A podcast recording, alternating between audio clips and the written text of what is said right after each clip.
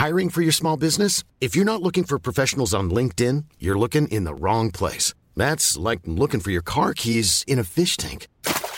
LinkedIn helps you hire professionals you can't find anywhere else, even those who aren't actively searching for a new job but might be open to the perfect role. In a given month, over 70% of LinkedIn users don't even visit other leading job sites. So start looking in the right place. With LinkedIn, you can hire professionals like a professional. Post your free job on linkedin.com slash people today.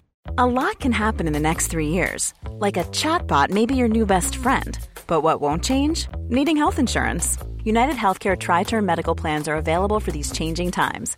Underwritten by Golden Rule Insurance Company, they offer budget-friendly, flexible coverage for people who are in between jobs or missed open enrollment. The plans last nearly three years in some states, with access to a nationwide network of doctors and hospitals. So for whatever tomorrow brings, United Healthcare Tri-Term Medical Plans may be for you. Learn more at uh1.com. Bonjour, c'est Jules Lavie pour Code Source, le podcast d'actualité du Parisien.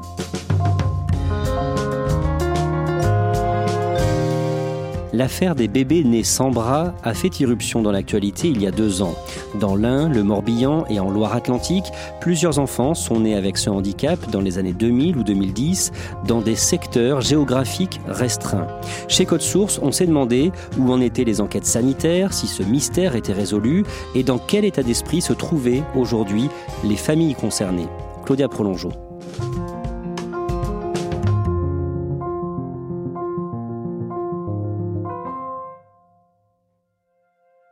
Samuel Bernard a 44 ans, il est enseignant et habite dans le Morbihan.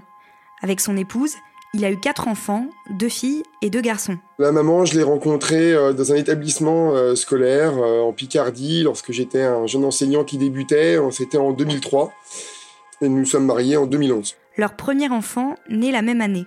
L'aîné s'appelle Maël, il vient d'avoir 8 ans. Euh, la seconde s'appelle Aliénor, elle, elle vient d'avoir 7 ans. Il y a un petit Loïc qui lui a 5 ans. Et la dernière s'appelle Erin et elle a 3 ans. Aliénor est née le 13 avril 2013, donc notre second enfant, et c'est elle qui est née avec une, agénésie transverse du membre supérieur. Euh, ça, concerne son bras gauche, c'est-à-dire qu'elle est née sans avant-bras gauche. Donc, si vous voulez, elle a un, avant, elle a un bras qui va jusqu'au coude, elle a l'articulation du coude, et après le coude, il n'y a pas de prolongement. Donc, elle n'a pas d'avant-bras, pas de main, et elle a cinq petits bourgeons euh, qui sont se situent au niveau du coude, qui peuvent faire penser à cinq petits doigts. Mais voilà, on voit bien qu'il y y a eu un membre, une partie du membre qui ne s'est pas développée.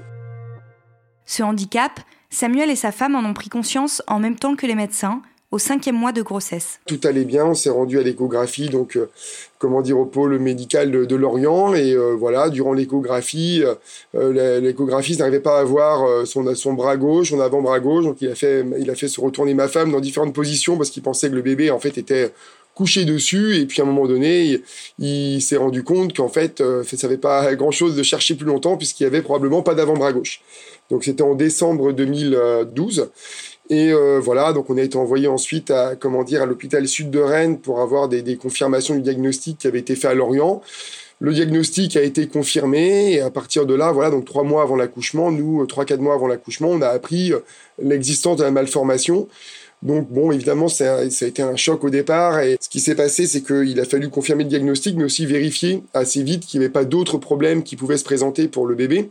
Et en fait, on a été finalement rassuré en disant que voilà, c'était une malformation qui avait un caractère isolé et que a priori, euh, voilà, c'était une euh, une enfant qui euh, voilà naîtrait certes sans avant-bras gauche, mais n'aurait pas d'autres problèmes de santé ou moteur qui se grefferaient là-dessus.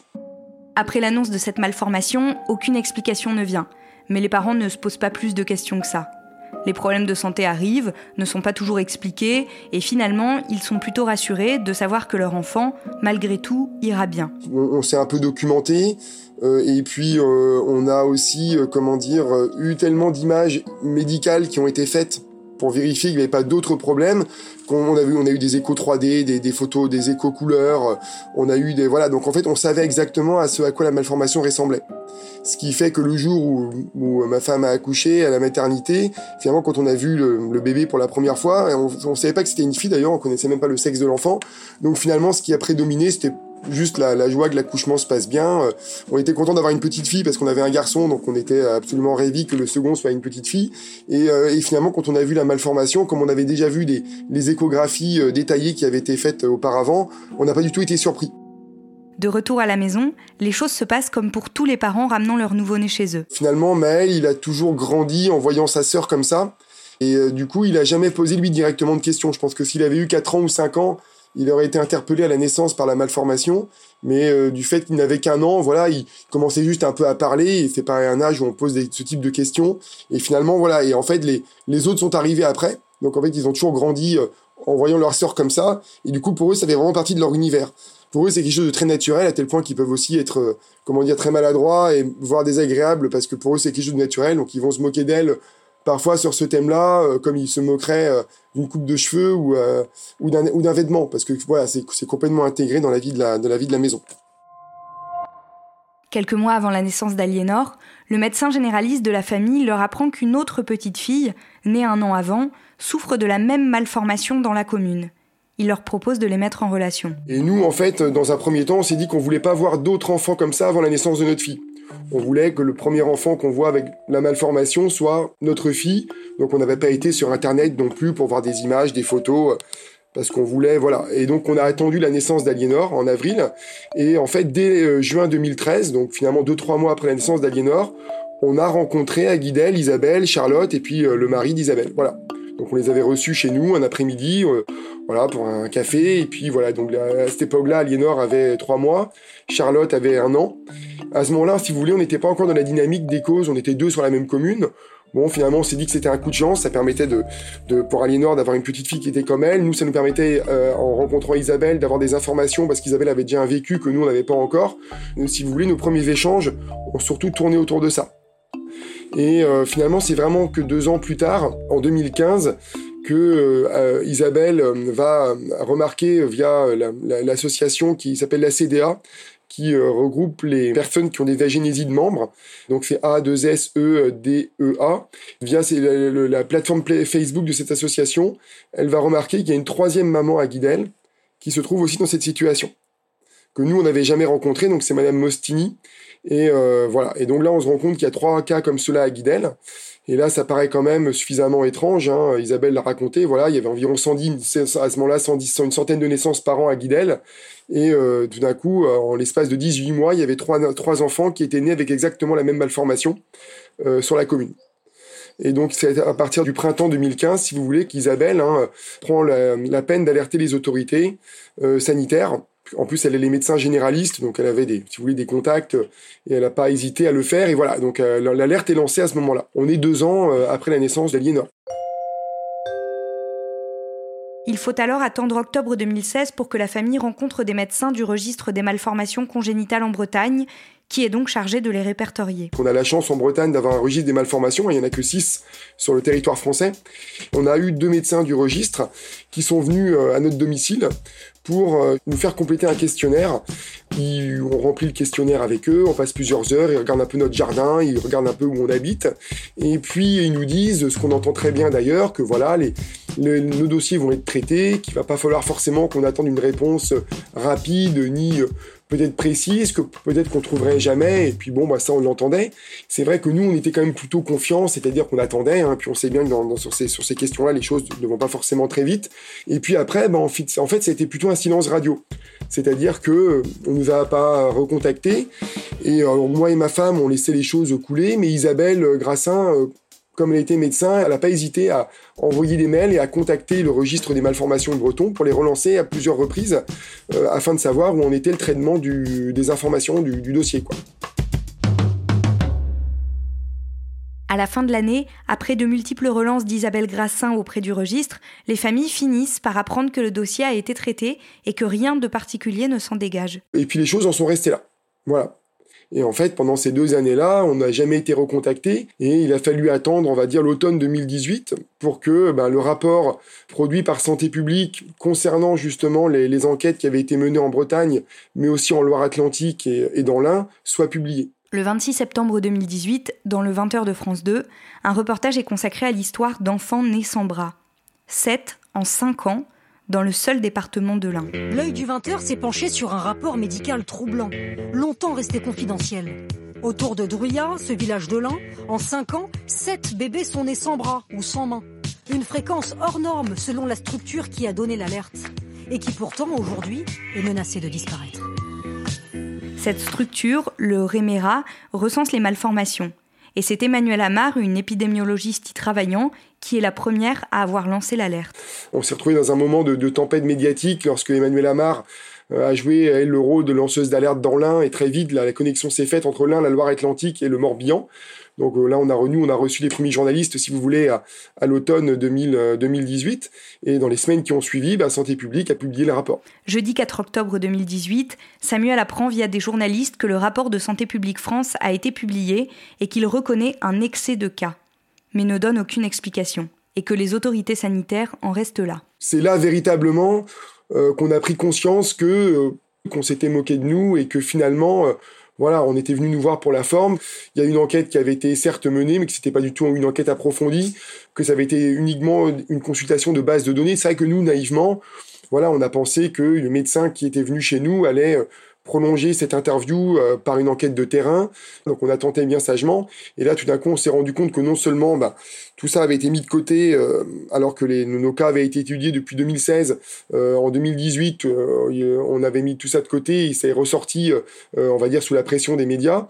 Et on a vu, en, donc il y avait cet élément-là qui était quand même très désagréable. Et puis d'autre part, on a constaté que les enquêtes menées ne nous paraissaient pas du tout suffisamment approfondies, notamment parce que on évoque quand même autour de cette affaire même si on n'en est pas sûr évidemment à 100% des causes environnementales, mis à part consulter des bases de données sur des, sur des registres concernant les l'eau ou, les sols, où, les, euh, il n'y avait, pas du tout d'enquête euh, de terrain qui avait, avec des prélèvements qui avaient été faites. Et là, on se rend compte que les choses avaient été bâclées, pour nous en tout cas, et que, euh, voilà, en plus, on, on comptait même pas nous revenir vers nous, nous communiquer les résultats. Et donc c'est là vraiment ouais, qu'on prend conscience de l'ampleur, on va dire, du problème. On bascule sur autre chose que le simple problème de la malformation. Samuel comprend alors que les plus à même de faire avancer le dossier sont peut-être les médias.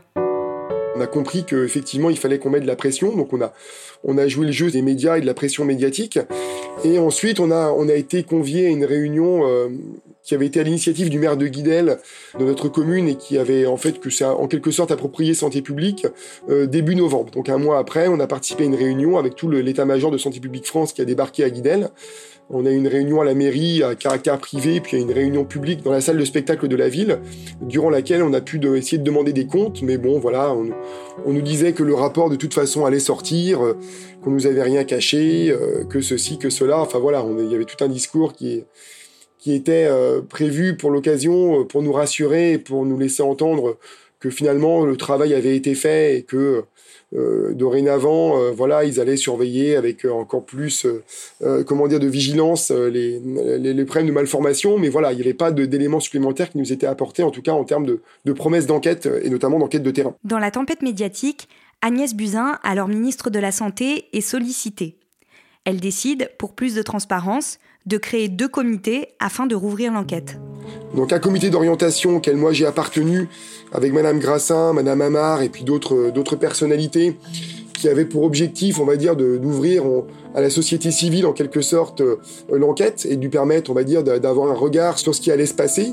Et puis il y a eu un comité d'experts scientifiques qui de son côté a lui aussi été créé qui avait pour objectif euh, euh, d'essayer de proposer une, une, nouvelle enquête pour éventuellement déterminer les causes des malformations. Le travail principal qui a été mis en place est de, lire la littérature scientifique euh, euh, au niveau mondial pour essayer de voir s'il y a des éléments qui peuvent déterminer euh, des thèmes d'enquête ou des sujets d'enquête pour voir s'il y a des causes à rechercher concernant les malformations à, Guidel dans l'Ain ou en Loire-Atlantique.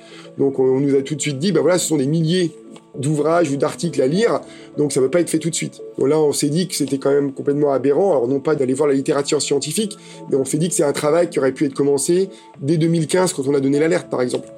Et qu'en fait, ils attendaient 2019 euh, pour le mettre en route, donc on a quand même perdu dans 4 ans en cours de route pour faire cette littérature, cette revue de littérature. Et puis du coup, ben, ça mobilise, on va dire, le, comité, et pendant ce temps-là, pas d'enquête. Alors en plus, ce, ce rapport euh, disait aussi que finalement, la Loire-Atlantique, il était possible que ce soit pas non plus un cluster. On cherchait un peu à, faire disparaître les clusters des tablettes. Il n'y a que Guidel qui a été conservé avec la promesse d'une nouvelle enquête à Guidel. Ils ont chargé la direction régionale de l'agriculture et de l'alimentation d'aller interviewer des agriculteurs de, notre secteur, de, notre lieu de vie, pour essayer de recueillir des données sur, euh, comment dire, des pesticides ou des traitements qu'ils auraient euh, utilisés euh, il y a maintenant 6, 7, 8 ans. Donc on en est là. A priori, l'enquête, enfin cette fameuse interview d'agriculteurs dans notre secteur est terminée, mais nous on n'a toujours pas eu de, on va dire, de rendu ou de résultats officiels qui nous ont été transmis. Le 5 novembre dernier, le comité d'orientation auquel appartenait Samuel leur a annoncé que c'était leur dernière réunion et qu'il ne serait donc plus en mesure de suivre la suite du dossier. On n'a eu aucune explication sur la raison de la suppression de notre comité. On a posé la question à plusieurs reprises, euh, ni l'ANSES ni Santé publique n'ont répondu. Euh, la DGS, euh, ben, la personne qui, est notre interlocutrice à la DGS est incapable de nous répondre elle aussi. Donc en fait voilà, on est quand même dans un certain flou. Bon après voilà, en plus il y a la crise du Covid là, qui est passée par là, donc les, les, experts devaient se réunir à nouveau le 7 mai. Donc il y a quelques jours, euh, on n'a pas d'infos, mais à mon avis, il n'y a pas eu de réunion dans la mesure où je pense que la DGS a eu d'autres chats à fouetter ces deux derniers mois et on le comprend très bien. Maintenant, on aimerait quand même que cette crise du Covid ne serve pas à enterrer euh, le dossier euh, des, malformations qui concernent nos enfants, qu'on aimerait quand même qu'on aille au bout de cette histoire-là, parce que pour nous, elle est quand même pas tout à fait terminée. J'aurais bien aimé aussi qu'à un, moment ou un autre, la DGS, l'ANSES ou Santé publique nous disent publiquement, ben, on n'a pas fait ce qu'il fallait à un moment donné que quelqu'un dise bon, on s'est mis trop tard au travail, on n'a pas pris les choses au sérieux, on n'était pas outillé pour le faire, ça on nous l'a jamais dit. Et comment votre fille, Aliénor, euh, appréhende son handicap et vit avec aujourd'hui? Bon, il y a des choses qu'elle a du mal à faire ou qu'elle peut pas forcément faire facilement, mais bon voilà, elle fait de la danse depuis euh, qu'elle a 4 ans. Elle fait aussi du piano depuis cette année. Donc voilà, elle est quand même dans un univers où elle fait pas mal de choses, un peu comme tout le monde, même si de temps en temps, voilà, il y a des éléments qui viennent lui rappeler son, son handicap et sa malformation on a le sentiment qu'elle le vit plutôt bien avec parfois des coups de blues, quoi, évidemment.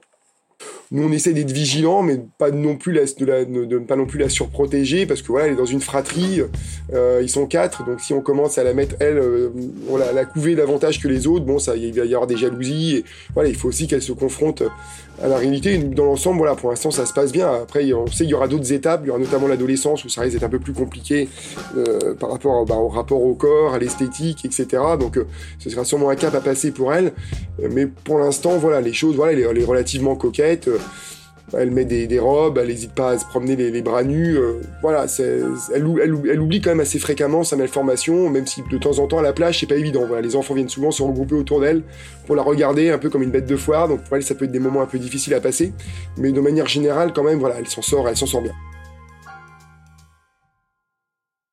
Claudia Escaliénor, la fille de Samuel, a souffert du regard des autres à l'école. Jusqu'à l'entrée à l'école, il n'y a pas du tout eu de problème, mais effectivement, c'est devenu un peu plus compliqué à l'école quand elle a dû se confronter au regard des autres. Ensuite, sa scolarité s'est très bien passée, m'a dit son père. Elle n'a pas tellement envie qu'on la regarde, elle est assez pudique, et notamment dans la rue, parfois elle est un peu gênée, mais elle oublie quand même régulièrement sa malformation, et de manière générale, euh, Samuel dit qu'elle s'en sort bien. Claudia, en travaillant sur le sujet, tu as appris qu'une famille du Morbihan va bientôt porter plainte contre X pour mise en danger de la vie d'autrui. D'autres familles l'avaient déjà fait. Samuel, il y pense? Oui, il y pense, il dit que c'est pas évident parce que ce sont des démarches qui sont très longues. Après une plainte, on suit souvent le dossier pendant plusieurs années et il veut pas non plus faire du tort à sa fille qui euh, là est un peu jeune mais dans quelques années quand elle aura 10 11 ans pourrait se demander pourquoi son père a déposé une plainte liée à sa malformation. Euh, donc ça ça ça le ça le freine un petit peu, mais surtout ce qui fait qu'il n'a pas porté plainte jusqu'à maintenant, c'est parce qu'il était dans le comité créé par la ministre de la santé, il voulait donner une chance à ce qui semblait être mis en place pour apporter des réponses aux familles. Aujourd'hui, en fait, euh, ils n'ont toujours pas de réponse. Visiblement, les enquêtes arrivent à leur terme. Et donc, il se dit effectivement qu'il pourrait peut-être euh, porter plainte, non pas pour obtenir euh, des dommages et intérêts, mais surtout pour qu'on reconnaisse publiquement que le travail fait pour trouver les causes des malformations de ces enfants n'a pas été suffisant. Merci, Claudia Prolongeau. Code Source est le podcast d'actualité du Parisien, disponible chaque soir du lundi au vendredi. Si vous aimez Code Source, n'hésitez pas à nous le dire en mettant des petites étoiles et en vous abonnant sur votre application de podcast préférée comme Apple Podcast ou Podcast Addict. Cet épisode de Code Source a été produit par Stéphane Geneste et Marion Botorel. Réalisation Benoît Gillon.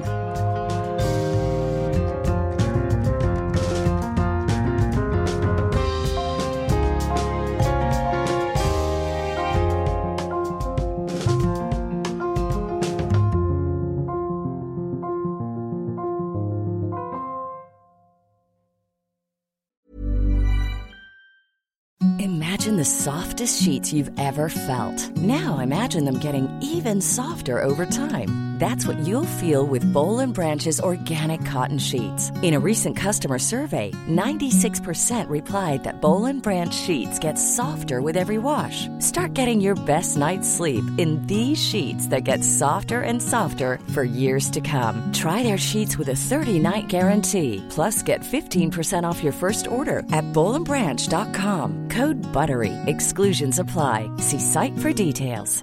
Planning for your next trip? Elevate your travel style with Quince. Quince has all the jet setting essentials you'll want for your next getaway, like European linen, premium luggage options, buttery soft Italian leather bags, and so much more. And is all priced at 50 to 80% less than similar brands. Plus, Quince only works with factories that use safe and ethical manufacturing practices.